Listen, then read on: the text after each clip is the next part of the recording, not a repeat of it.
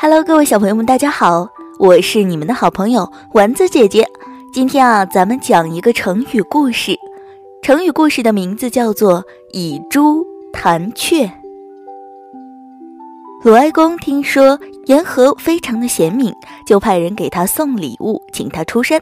贫穷的颜和不受，庄子就此事发表感慨：颜和无异于富贵，富资送上门，他不欢迎，这样的人难得。